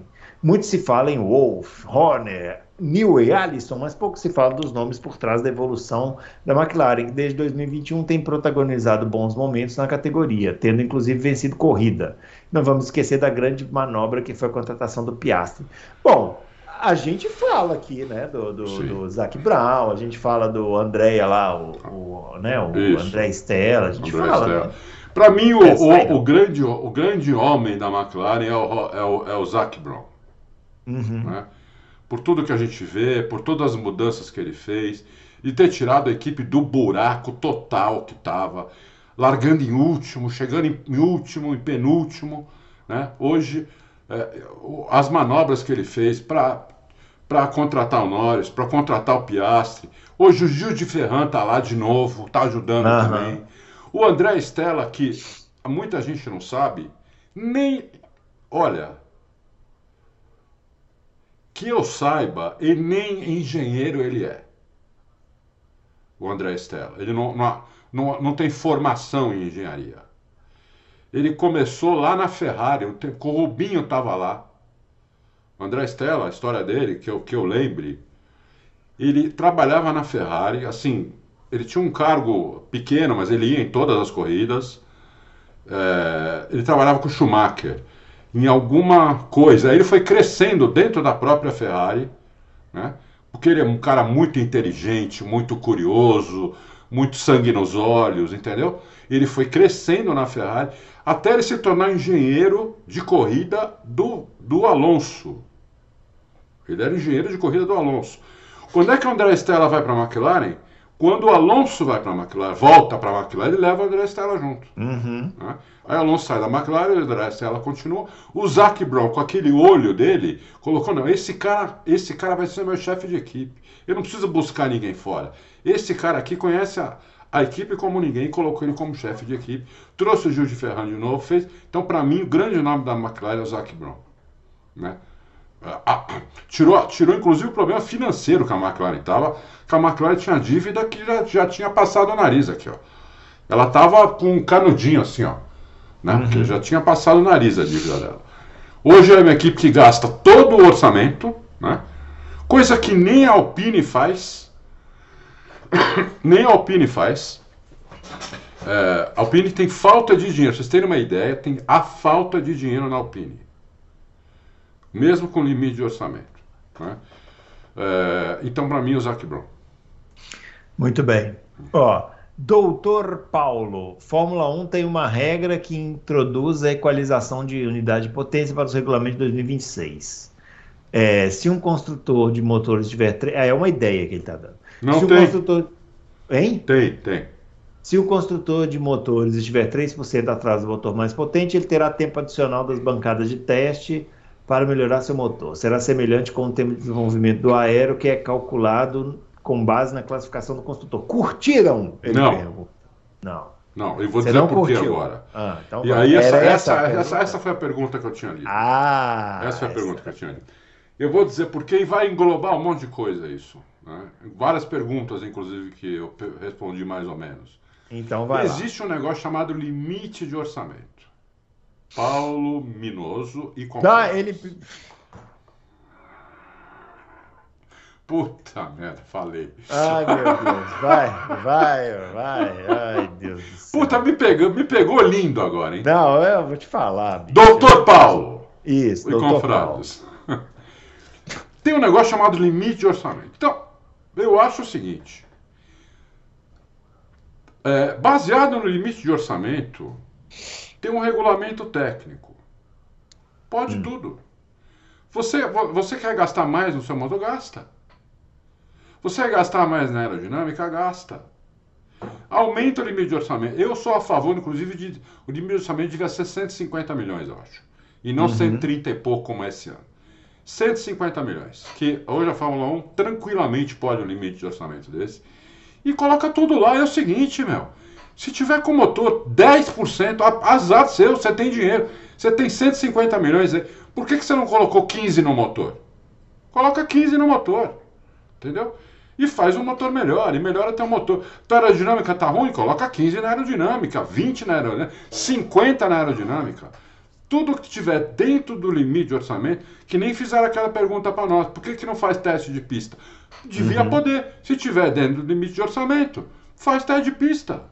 Entendeu? Ó, gastamos aqui. Fomos lá testar três dias, não sei aonde. Tá aqui, gastamos 5 milhões. Tá dentro do limite de orçamento. Entendeu? Nosso limite de orçamento tá, tá. Então pode. Então, na minha opinião, devia poder. E, e não ter essas regrinhas, porque senão você vai fazendo um monte de regrinha subjacente ao regulamento. Isso é uma regrinha subjacente. Você congela o motor, mas, ah, mas se alguém ficar para trás, então ele tem mais. Ele tem mais tempo para melhorar o motor. Não, não, não. Se o cara ficou para trás, ficou para trás, meu. Entendeu? Ele tem que usar o limite de orçamento para melhorar o motor dele. Então eu sou a favor, aumenta o limite de orçamento para todo mundo. Né? E quando tiver que dar punição, porque estourou o limite de orçamento, tira do limite de orçamento do próximo ano. Você estourou 10, você vai ter, em vez de 150, você vai ter 140 e ainda vai perder todo, vai perder metade dos pontos que você fez. Porque daí ninguém estoura o limite de orçamento, todo mundo trabalha com mais liberdade dentro de um orçamento pre- previsto já, né? Uhum. E ficaria muito mais fácil para todo mundo, para a própria Fórmula 1, para os fãs, para nós, para a gente entender as coisas, entendeu? Senão você tem que ficar explicando aqui é, coisas absurdas, entendeu? Como isso, 3%, quer dizer, é, é- é exatamente o que ele escreveu. Se o cara ficar 3% atrás, ele vai ter mais, mais, é, mais tempo de, adicional para poder melhorar o, o- o- mais tempo significa mais dinheiro também, né? Uhum. É, Não, pra quê? E quem ficou para trás por causa da aerodinâmica? E quem ficou para trás por causa do da bateria? Vai ter mais tempo também? Porque a bateria dele é pior que o outro? Entendeu? Então, porra, põe um limite de orçamento e faz o que quiser dentro do limite de orçamento. Essa é, É. a minha opinião. Inclusive porque fica mais simples de entender, né? Lógico, lógico. Mas. Vamos se lá. não entender, de controlar, de tudo. Controlar, é. O pessoal quer fazer umas coisas ingerenciáveis, né? Aí depois reclama. Ó, Puta. o É, Mário nessa Sérgio. foi foda. Duas. O que que é? Não, nada, nada. É, ele tá rindo porque. É, duas perguntas dentro do mesmo tema. Alguma notícia quando aprovarão Andretti e, e Tech na Fórmula 1? Já falamos, né? Não, não. Se o Drogovic for para a Fórmula E pela Andretti, caso ela entre na Fórmula 1, esta seria uma porta de entrada da Fórmula, para a Fórmula 1 para ele? O Michael Andretti falou que não, né? Falou que não, falou que ele. go- go- Mas se o Drogovic for para lá, na, Ma- na Andretti, na Fórmula E, detonar, o Michael Andretti muda de ideia. Muda de ideia rapidinho. Muda de ideia rapidinho, entendeu? Porque se o Michael Andretti não mudar de ideia vendo alguém detonando, ele é burro. Entendeu? É. Então, Se é, a, é. a Andretti sendo aprovada, é, não entra no ano que vem, né? Entraria só em 2026. Só em não é isso? 2026. É, então, isso é, isso é péssimo pro Drogovic, porque se entrasse no ano que vem, eu acho até que teria mais chance, porque os caras olharam e falaram, pô, ele fez os testes da Aston Martin, né? É, é. Tá afiado, vamos botar esse cara aqui, pelo menos para segurar a vaga pro Colton Herta, por exemplo. Aí ele vai lá, arrasa e fica. Isso, né? isso. Só isso. que não é, né? Para 2026 aí. bom, Então, mas se ele for para a Fórmula E mesmo, o ano que vem, Aham. Né, ele tiver dois anos lá para 2024, 2025, ele detonar lá, eu acho que ele tem boa chance depois. Mas, dois, mas três temporadas de Fórmula E, o cara tem que detonar é muito, né? Não, duas, né? 24 Duas, e né? 25. 24 e 25. Ah. Tem que detonar é muito, Tem né, que detonar Adalto? bastante, Tem que detonar, tipo, nível Max Verstappen tá fazendo na Fórmula 1. É, não, tem que detonar. Não tem jeito, meu. Fórmula 1 é isso. Com, com 20 vagas, mesmo com 24, se É. tiver 30 vagas, é, dá na mesma. Você tem 10 mil pilotos que ach- se acham capazes de ganhar o Fórmula É, mas quanto mais vagas, melhor, 1. né? Quanto mais vagas, Ó, melhor, não tem dúvida. não O. Dé Almeida, se fosse vivo, Enzo Ferrari ainda diria que a aerodinâmica é para quem não sabe fazer motor? e o que dizer da Renault? Focou seus esforços desde 2022 para fazer um motor forte mesmo que quebre e hoje tem um motor mais fraco. Não ter outra equipe usando os motores está custando caro. Olha, Odé, o, o Enzo Ferrari não falaria isso mais, né? Até porque o motor da Fórmula 1 teoricamente está congelado, só pode fazer modificação de confiabilidade, né? Então, é, algumas foram inteligentíssimas aí e fizeram um motor bem no limite para para que, pra quebrar mesmo é, e, e depois pedir para né, pra mexer na confiabilidade. Já aconteceu várias vezes e o pessoal nem ficou sabendo. É, e outras não fizeram isso. A Mercedes por exemplo, não fez isso. Bobeou. Bobeou. É, hoje o que manda é aerodinâmica na Fórmula 1. Tem, teve os tempos de motor, mas hoje não é mais. E eu acho que até vai voltar a ser em 2026. Né? Com um motor completamente diferente de tudo que a gente já viu até hoje. Metade elétrico, metade, metade combustão com combustível sintético. Então é Sintético. totalmente diferente. Então acho que o motor vai, pa- vai- de novo em 2026 vai fazer a diferença. Mas até lá não. Até lá aerodinâmica e tem que, tem que melhorar a aerodinâmica. E a segunda pergunta, eu não sei. Ah, do- da, da Renault. Se Ah, o que dizer tá. da Renault, a gente já falou, Já né? falou. Do motor mais fraco e tal. É. Muito bem. O Joseph, Joseph Ziz. É, quanto aos pneus de chuva, eles realmente são muito ruins ou apenas inúteis? Pois quando tem chuva intensa, condição ideal para esse tipo de pneus, eles não deixam correr. É, são ruins e inúteis, né? Eu diria.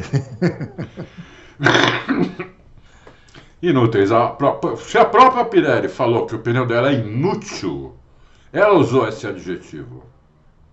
Ah, eu acho inaceitável essa É inaceitável um negócio desse. Vamos lá, Fernando Marinho, quanto, grandes confrades, você acha que se os atuais pneus de chuva fossem mais estreitos, eles poderiam ajudar a dispersar melhor? Tipo assim, fosse menor, menor ainda o pneu? Esse é ma- pior. é. Não, não é, não, não é isso, Fernando Martins, que, que Marinho, que faz o, o pneu é, ser ruim. né? É a questão da borracha, a questão de levantar muita água, a questão da borracha, Não, mas é É. que tem uma questão da aquaplanagem também que o Russell falou. da né? aquaplanagem, entendeu? Agora, você olhando esse pneu só, não dá, você não sendo, não tendo trabalhado numa...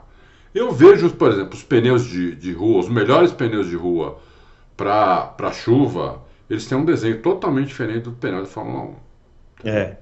Então, você não acha, no- né, antes dessa corrida, agora eu vou falar uma coisa muito de, de leigo aqui, É. se tiver algum engenheiro aí especializado que quiser mandar a contribuição, eu agradeço.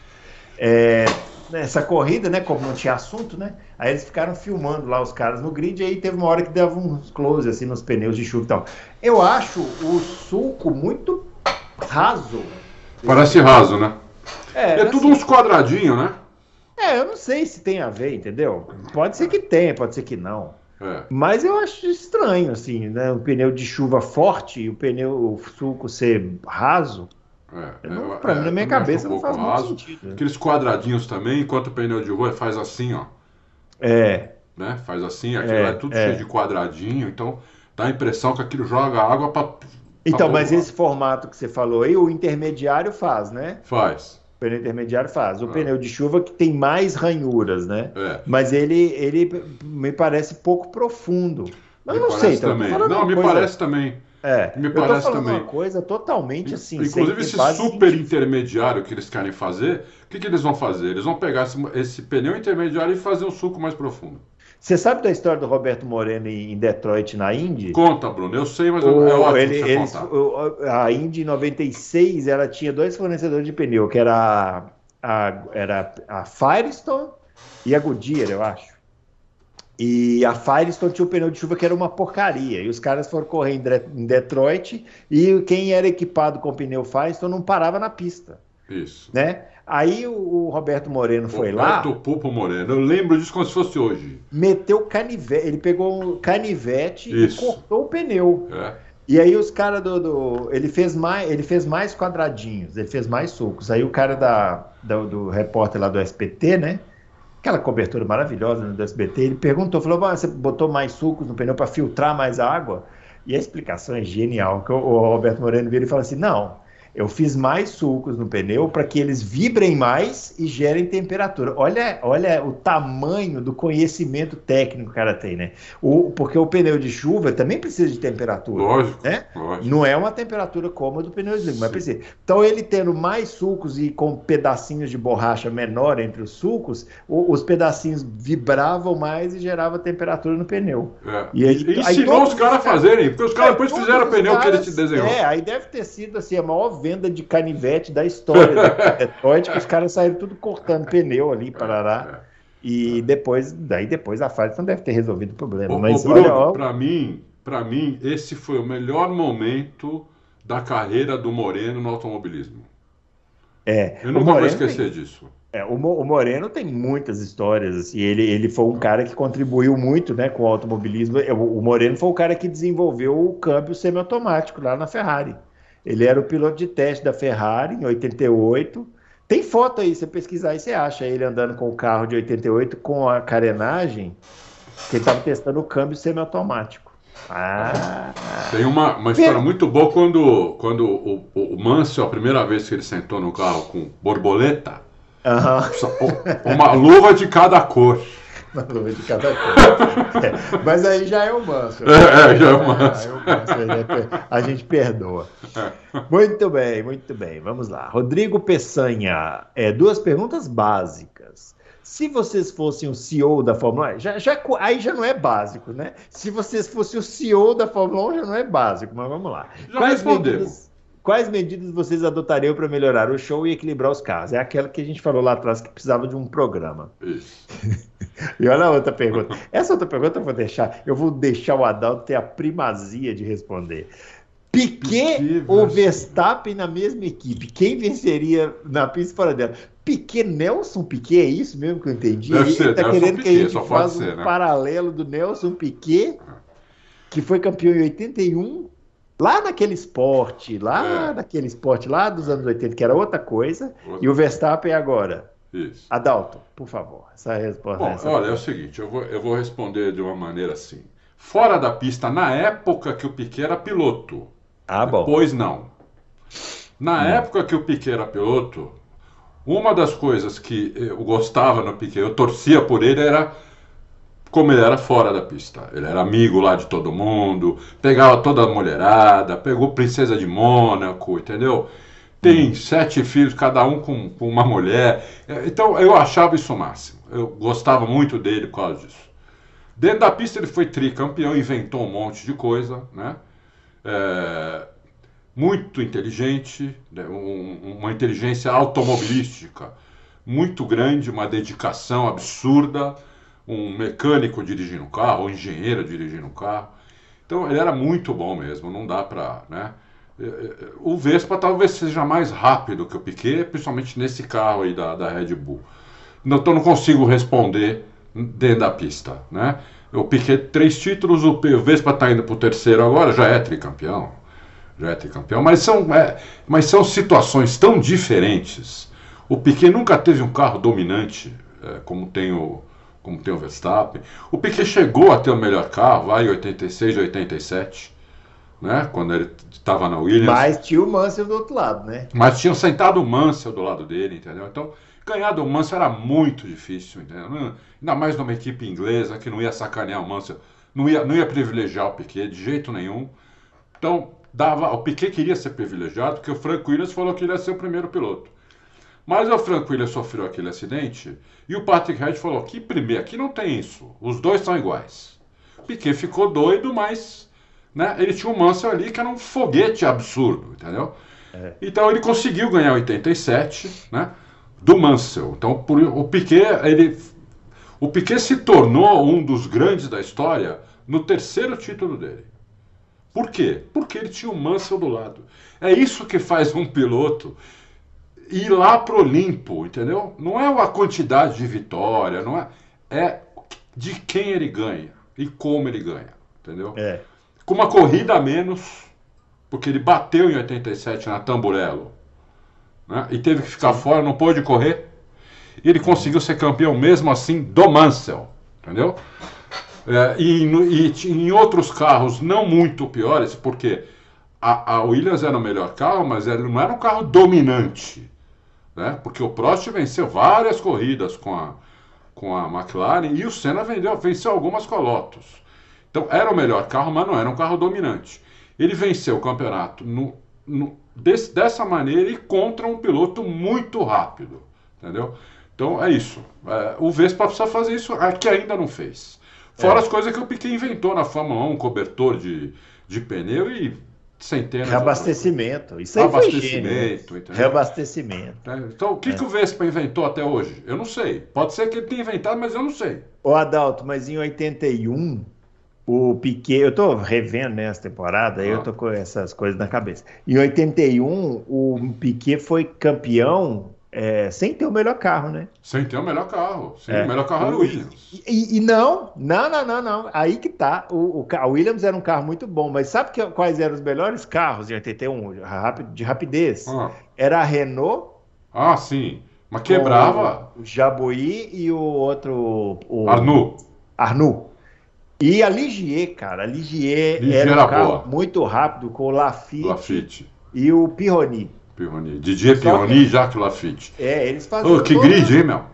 É, eles, grid, faziam toda, eles, faziam todas as poles, esses caras aí. É. Esses quatro aí. Eles se revezavam nas primeiras filas. É. Mas na corrida quebrava tudo. Não, é. não chegava no final. É. E aí sobrava ou o Piquet ou o Alan Jones. Não, isso, era o Piquet ou o Alan Jones que sobrava. É, os dois ficavam disputando ali. e, o, e, o, outro da Williams, que era o Reutemann também, né? Que chegou junto também, principalmente em 81. Não, em 83 então, não dá pra dizer que ele tinha o melhor carro também. 83 estou vendo agora. Não dá para é. dizer, você vai ver quando você acabar. É. Fala, era um dos melhores carros, mas não então, era o melhor carro. 80, é porque em 80, eu vi o de 82, e 82 a Renault, que é, também era, continuava sendo o melhor carro, mas quebrava demais. Demais, demais. Quebrava muito, muito, muito. É, é. Em 83 comecei a ver agora, mas parece que a Renault era um carro melhor. A Williams deu uma caída, porque a Williams não, não, não usava o motor turbo, né? Isso, isso. Em 83 e é, tal. É. E Quando em 82, acabar 83, você vai ver. Não era o melhor 80, carro do Piquet. Só que em 82 o Piquet e, e eles, olha, olha que louco. Por isso que eu falei, era outro esporte, né? Ah. Eles estavam desenvolvendo o motor BMW para a temporada de 83. Então, o Piquet corria com o motor BMW e o Patrese corria com o motor Ford, da mesma equipe. Na mesma Olha que coisa maluca isso Na aí. Mesma equipe. Né, para poder. É, o motor quatro cilindros é, da BMW. Andar, que andava esgoelado até aqui, ó. É. Para competir com os outros. E, é. o, e o motor sem. É um motor sem. É, sem mapeamento. Uhum. Com, a, com mil e tantos cavalos. Sem mapeamento. Controlar uhum. tudo no pé. Tudo no acelerador. Com aqueles pneus que o pneu de hoje. Você pega um carro daquele lá, da década de 80 qualquer carro da década de 80, e coloca um pneu macio de hoje naquele carro, aquele carro fica 7 segundos mais rápido. Uhum. Você, o nível de aderência do pneu é absurdo, né, meu? É, é. Aquele carro fica 7 segundos mais rápido. É inacreditável um negócio desse. Né? É. Ó, vamos lá. O Henrico Zampoli, é, grande Adalto Herbert. Não, como é que é? Bruno Herbert Adalto Villeneuve, pai, é claro. É. Obrigado. Boa, boa. Muito bem. Ó, ele tá perguntando, adoro discordar do Fábio Campos, mas dessa vez tenho que concordar com ele. Atualmente a Red Bull é mais rápida em torno de 6 a 8 décimos de segundo por volta. Após essa constatação, estamos fadados a ter um 2024 difícil de engolir com a Red Bull ainda mais na frente. Eu vejo todo mundo remando atrás da Red Bull, mas a Red Bull tem um motor de polpa chamado Adreneway, é verdade. Ah, e aqui tá falando assim, ó. Qual a opinião de você sobre o Piastri depois de Spa? Assista um canal do Reginaldo Leme, onde o Gil de Ferran fala sobre o Piastri em Spa. Vale a pena. Ah, tá bom. Ele botou o vídeo aqui pra gente assistir. Para de pôr a concorrência, ô Henrico Zampoli. É, não pode pôr Ah, concorrência. não vem pôr não sei como concorrência. o moderador deixou isso, hein? Ah, que absurdo. É, é, não sei como o moderador deixou isso. Bom, É. é, bom eu sempre falo, eu e o. E, e- e tem que ser justo, o Fábio também. Sempre falamos que o Piastri era um monstro. É. Então não foi por causa de uma corrida ou duas, que agora tá todo mundo falando, é. né? Tá a imprensa inteira falando, os fãs todos falando. A gente fala isso antes de ele, antes de ele estrear na Fórmula 1 Aham. né? A gente falou isso antes da, da, da pré-temporada. Então ele só está ele só tá confirmando o que a gente já tinha visto ele fazer na Fórmula 3, na Fórmula 2, no primeiro ano que ele, que ele guiou lá. Que ele foi campeão tanto na É. Fórmula 3 como na Fórmula 2 no primeiro ano. Né? E, pa- e histórias que a gente ouve de gente que acompanha. Né? É, inclusive, inclusive eu, do Dude e do Mate também me falaram. Esse moleque é avião, esse moleque é diferente. Você vai ver, falaram isso antes, de, eh, eh, antes dele estrear e nós falamos isso aqui.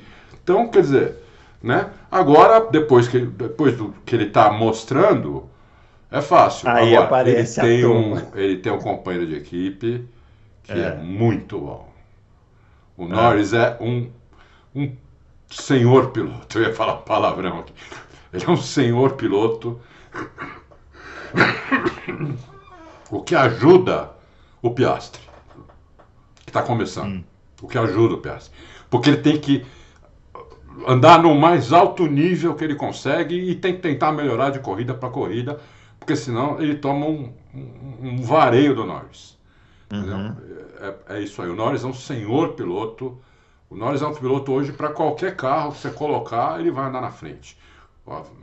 Ele vai, ele vai eh, se colocar. Tanto é que eu acho que era o melhor, seria o, o melhor, seria não. Ele vai ser, né? Se o Hamilton decidir parar, né? O que, não vai acontecer agora, eu acho. Hamilton vai, vai renovar o contrato no mínimo mais um ano. É, se ele saísse agora, o, o- o substituto era o, era o Lando Norris, a Mercedes ia pagar multa e tudo. É isso aí. Vamos lá, o Mr. Anderson. Será que a Red Bull realmente entrega o mesmo equipamento para os dois pilotos? Ah, agora- Sei lá. Com a penalidade e menos tempo de desenvolvimento, eles não poderiam fazer os testes com atualizações diferentes para cada piloto? É, isso é diferente, né? De entregar É. equipamentos diferentes, né? Que testam coisas em um e não no outro, isso acontece desde que a Fórmula 1 existe, né? É. É, essa especulação, né, que aumentou muito por causa do, do comentarista da Sky lá, aquele Karun Chandok, que foi piloto de Fórmula 1 e depois ele parou, né, é, e virou comentarista da Sky e ele, no último podcast aí da Sky, que foi, não sei se foi ontem ou anteontem, que eu também assisti e nós também, eu também, é, ouvi e nós também colocamos uma matéria, ele acha que tem algum problema aí, né? Hum. Ele acha que tem algum problema porque é, ele falou que a diferença é demais. Uhum. Então é, ele acha que tem problema. Agora, e, aí também teve o, o patrocinador do, do, do Tcheco, também que falou isso, foi, foi- foi- inclusive falou isso no Twitter, né? deu a cara para a mídia toda, né? Ele foi no Twitter, ele escreveu lá, estão dando um carro pior para o Pérez. Então isso aí está muito hoje eh, em voga, né? Eu não tenho a menor condição de, de saber isso, até porque, eh, como eu já falei antes, se eu fizer essa pergunta para o Mate, ele desliga o telefone. Lógico, É, vai, vai perder.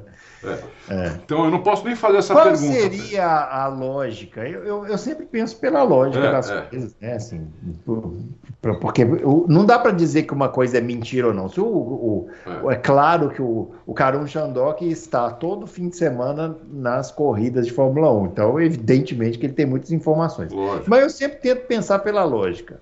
Qual seria a lógica da Red Bull entregar um equipamento inferior para o Sérgio Pérez? Assim, qual seria a lógica? Eu faço essa pergunta Da mesma forma como eu fiz essa pergunta quando o Rubinho vinha com esse papo, ah, é porque eu sou só um brasileiro. Qual é a lógica de uma equipe do tamanho da Red Bull entregar um equipamento diferente para os seus dois pilotos, principalmente tendo, no caso da Red Bull, dois pilotos de níveis técnicos tão diferentes? É, eu não vejo também. Por isso que eu falo que eu, por isso que eu falei, se eu fizesse essa pergunta para o Mate, eles ligam o telefone.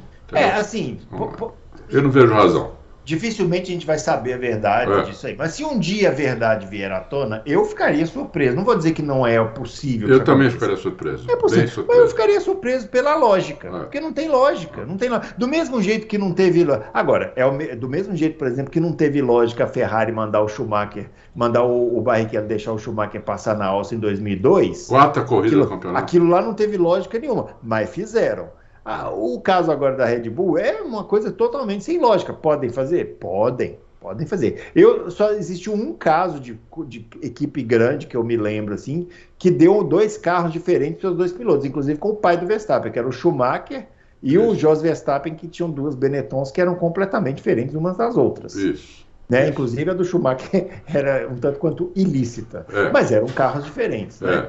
É, é. é, foi o único caso que eu me lembro. De resto, o que tem é, por exemplo, na Red Bull teve aquele caso famoso que eles deram uma asa nova lá pro é, Vettel é. o Weber ficou bravo. Mas isso, mas isso acontece muito acontece, em outras. Também. É, isso é. acontece. Isso acontece Teve muito um ano, por exemplo, que a Ferrari disputou as primeiras corridas do campeonato, foi em 2002. O, o, o, o Schumacher tinha o carro de 2002, o, o Barrichello tinha o carro de 2001.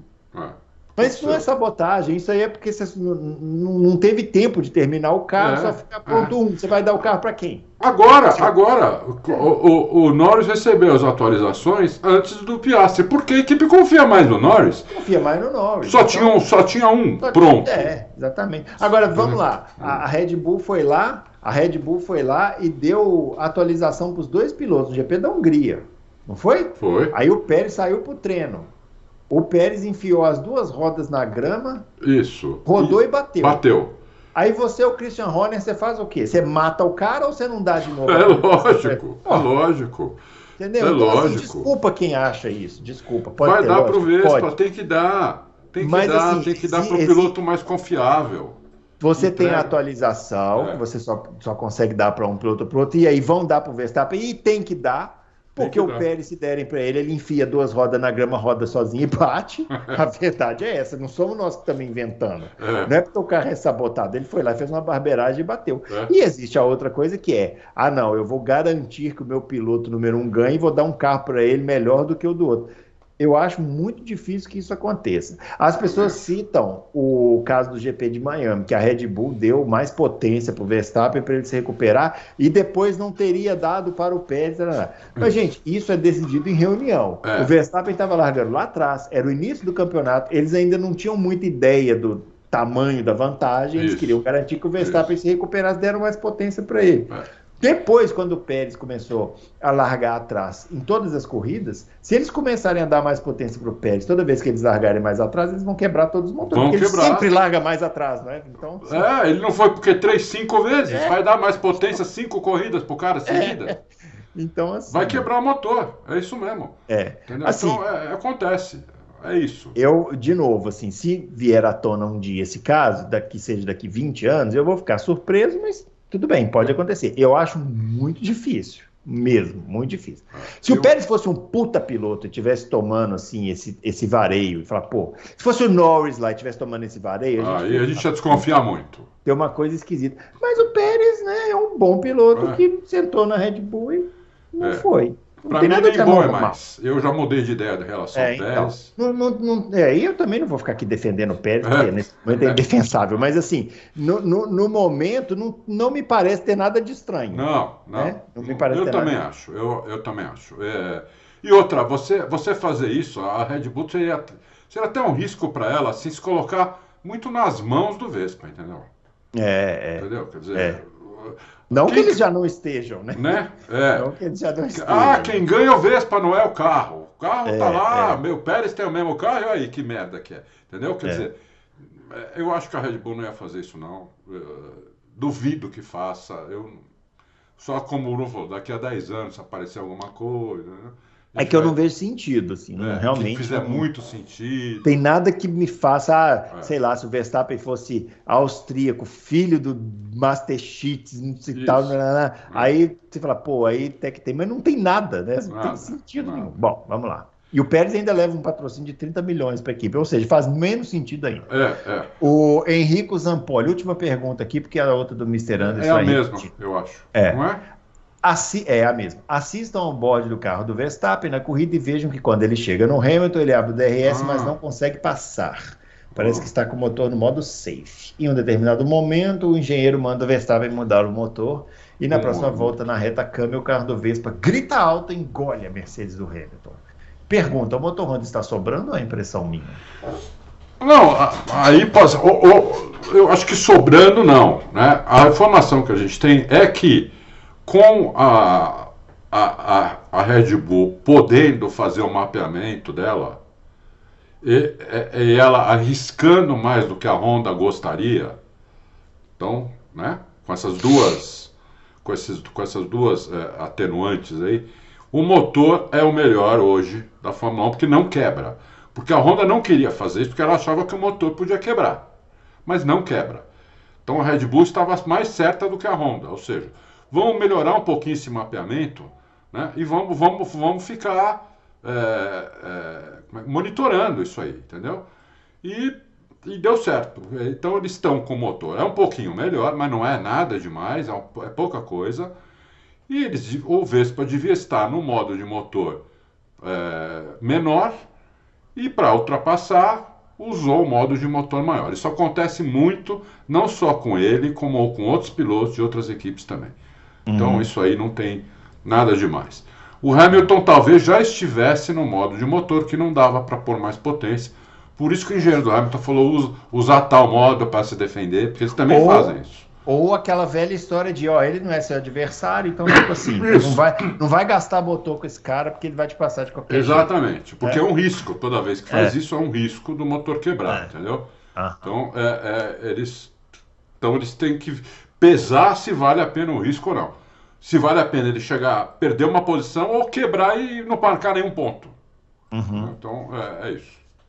Muito bem, finalizando então esse Loucos para Automobilismo. Muito obrigado a você que mandou perguntas é aí para nós. Muito legal hoje. É, a gente volta na próxima semana. Eu e Fábio Campos, o Adalto vai estar de férias, né? Isso. né? Eu vejo vai vocês lá... só na outra semana. Na outra semana, vai estar lá curtindo seu chazinho com torrada. Mas nós estaremos aqui, não se esqueçam, do nosso especial de, da temporada de 2008. Tem muitas revelações para valeu, vocês. Vocês, vocês se surpreenderão com esse é, especial. Quero ver, hein? Se eu, tiver, se eu tiver com acesso lá, que não vai ser fácil, eu vou assistir de lá. Não, para quê? Depois você assiste, vai, vai, vai curtir suas férias. Ó, um grande abraço para todo mundo e até o próximo Loucos. Valeu.